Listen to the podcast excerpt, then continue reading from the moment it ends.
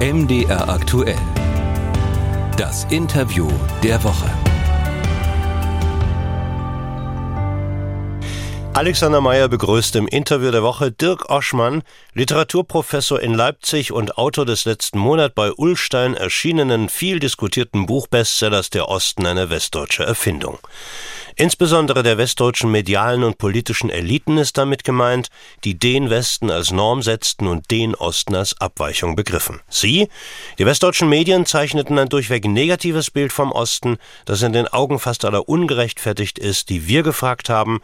MDR fragt das Meinungsbarometer für Mitteldeutschland, eine nicht repräsentative Umfrage unter fast 30.000 Teilnehmern, bekam zur Antwort, drei Viertel halten den Osten quasi für ein westdeutsches Konstrukt.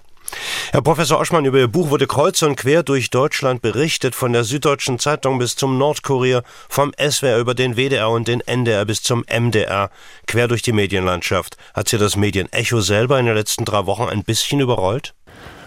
Zunächst ist es ja so, dass die Medien im Grunde reagieren, als wären sie von der Tarantel gestochen. Hm weil natürlich die Perspektive ja eine völlig andere ist auf die Zusammenhänge, die normalerweise so eindeutig zu sein scheinen und die immer von West aus Richtung Osten gehen. Und hier gehen sie mal von Osten aus Richtung Westen.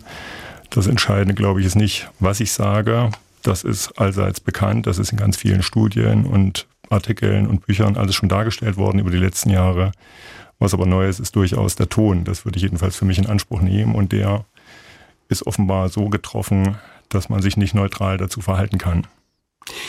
Sie stammen aus Gotha. Sie haben vor der Wende in Jena angefangen, Germanistik und Amerikanistik zu studieren, das Studium nach dem Mauerfall in New York fortgesetzt. Sie hätten auch in Amerika bleiben können, haben vor zwölf Jahren als erster gebürtiger Ostdeutscher an einer ostdeutschen Universität, in Leipzig nämlich, eine Professur für Germanistik bekommen. Sie sind 55, verheiratet, haben zwei Kinder, gehören zur akademischen Mittelschicht. Ich zitiere, die zentrumsnah im sanierten Altbau wohnt, gerne verreist, schlank und fit und auch sonst zufrieden ist. War das eine halbwegs zutreffende Personenbeschreibung in der Leipziger Volkszeitung? Haben die gut recherchiert? Die haben sehr gut recherchiert, bis auf ein Detail. Es ist nicht New York, es ist der Bundesstaat New York, nämlich die äh, State University of Buffalo in New York. Das ist also nicht New York selber als Stadt, sondern Buffalo am Eriesee. Das kennt man sicher aus dem Fontane-Gedicht mit John Maynard. Wichtige Präzisierung. Die Frage ist, äh, die Sie dem Spiegel schon vor drei Wochen beantwortet haben. Warum sind Sie, wenn Sie so zufrieden sein könnten, so zornig? Warum sind Sie so zornig und worauf? Zunächst ist es so, dass ich in den letzten Jahren immer wieder gefragt worden bin, wie ich die Lage beurteile zwischen Ost und West. Diese Fragen kamen vor allen Dingen zunächst aus dem Ausland, von der französischen Germanistin, aber auch von englischen und amerikanischen Germanisten. Sie kamen dann zunehmend in schnellerer Taktung, vor allen Dingen auch von westdeutschen Germanisten, weil man natürlich dieses 30-jährige Jubiläum hatte 2019, 2020. Es gab ein Interesse an mir als einer der wenigen Personen, die über die Wende hinweg studiert haben und sich dann im akademischen System hat etablieren können.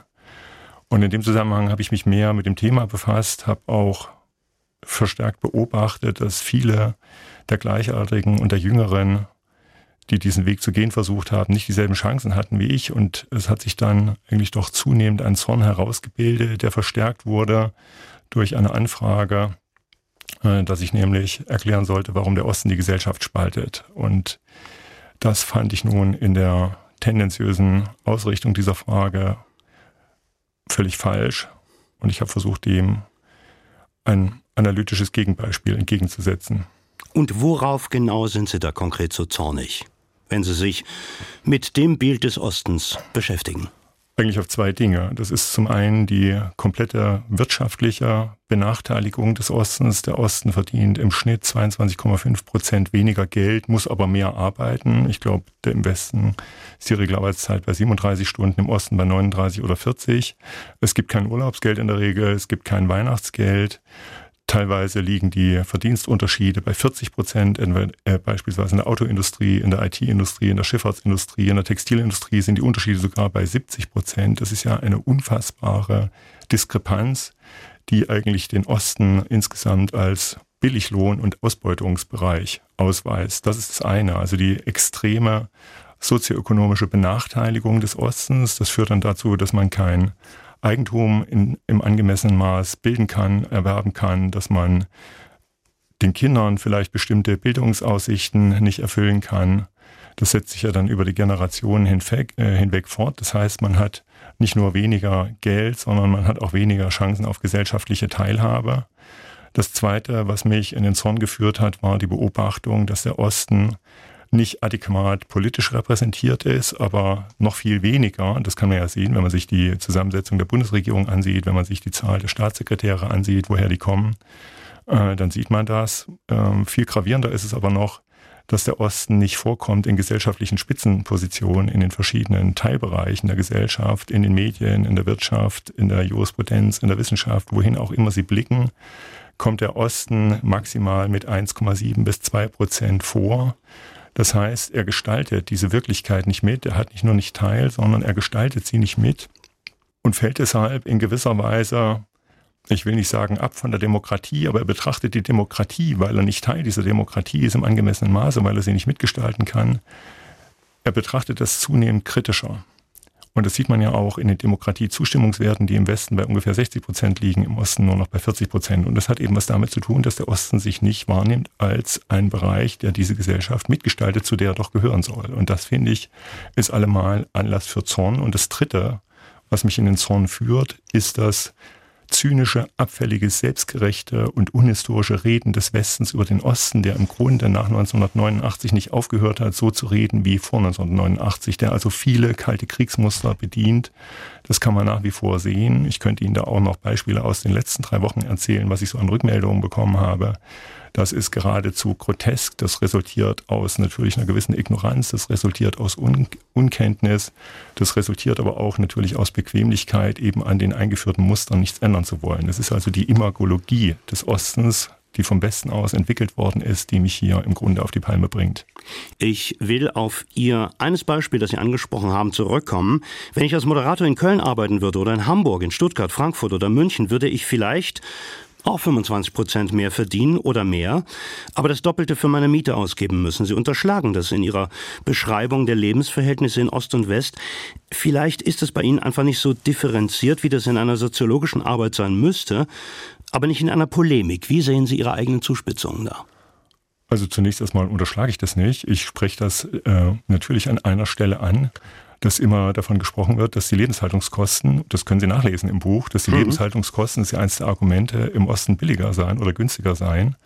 Das stimmt, aber es stimmt eben natürlich nicht für alle Städte. Ja, das kommt ja ganz darauf an, wo Sie im Westen leben, ob Sie höhere Kosten haben. Sie haben auch im Westen Städte und Bereiche, wo die Lebenshaltungskosten niedriger liegen. Und Sie haben im Osten Städte, wo die Lebenshaltungskosten weit über denen in bestimmten Bereichen im Westen liegen. Also kommt es ganz darauf an, wovon wir reden. Jena ist als das München des Ostens bezeichnet worden. Gucken sich teure Städte an wie Potsdam oder Rostock oder Erfurt oder Dresden. Da haben Sie auch hohe Lebenshaltungskosten. Natürlich sind sie nicht so hoch wie in München, aber sie verdienen auch nicht äh, den äh, äh, sie verdienen auch nicht das Geld, das sie in München verdienen, aber es ist gar nicht zu rechtfertigen, dass die Unterschiede bei 22,5 Prozent im Schnitt liegen oder bei 40 Prozent oder eben sogar bei 70 Prozent. Das lässt sich durch überhaupt nichts rechtfertigen. Und da würde ich sagen, so wie es ein Gender Pay Gap gibt, der behoben werden muss, muss auch dieser Ge Geographical Pay Gap, also die Differenz, behoben werden. Und es ist auf jeden Fall so, dass ich das anspreche. Im Übrigen, Sie haben völlig recht, das ist keine soziologische Studie und keine polit äh, politologische Studie, das sage ich auch, sondern das ist der Versuch, mal zu zeigen, dass es äh, ohne Differenzierung ganz anders aussieht. Und ich habe das Bild dafür verwendet, man sieht den Wald vor lauter Bäumen nicht mehr. Und ich wollte mal den Wald in Erinnerung rufen, der hier besteht, der den Abstand markiert und der dazu beiträgt, dass das im Osten entstanden ist, was der Soziologe Steffen Mau die frustriert Zufriedene nennt nämlich diejenigen, die materiell zufrieden sind, aber die doch frustriert sind, weil sie nicht das Gefühl haben, zu dieser Demokratie zu gehören, in ihr repräsentiert zu werden und sie mitgestalten zu können. Nun sagen Sie, der Osten ist, laut Titel Ihres Buches, eine Erfindung des Westens. Ich wüsste es gerne noch ein bisschen genauer. Wer sind die Erfinder und in welcher Absicht haben sie gehandelt? Den MDR können Sie nicht meinen, denn der äh, versteht sich mit der Volk seit 30 Jahren als Stimme des Ostens und verbreitet ja. nun wirklich ein anderes Bild. Also wer sind Ihre Adressaten? Na, man könnte zunächst sagen, es sind im Wesentlichen die politischen und medialen Eliten des Westens, die den Diskurs bestimmen. Es sind die, die den Diskurs bestimmen. Und daran wird auch der MDR nichts ändern. Äh, und hat auch der MDR nichts geändert. Der wird ja nur in einem bestimmten regionalen Bereich wahrgenommen. Er wird nicht bundesweit wahrgenommen, sondern diejenigen, die bundesweit wahrgenommen werden als große überregionale Medien Ob das nun die öffentlich-rechtlichen Medien sind, ob das die Printmedien sind, wie Spiegel, FAZ, SZ, Tagesspiegel und so weiter. Das sind diejenigen, die ganz wesentlich für dieses Bild des Ostens verantwortlich sind und die auch weiter am Framing des Ostens arbeiten. Letzte Woche gab es erst, ich glaube bei Tagesschau 24 wieder eine Meldung, dass der Osten hinterherhinkt. Das ist die Wortwahl.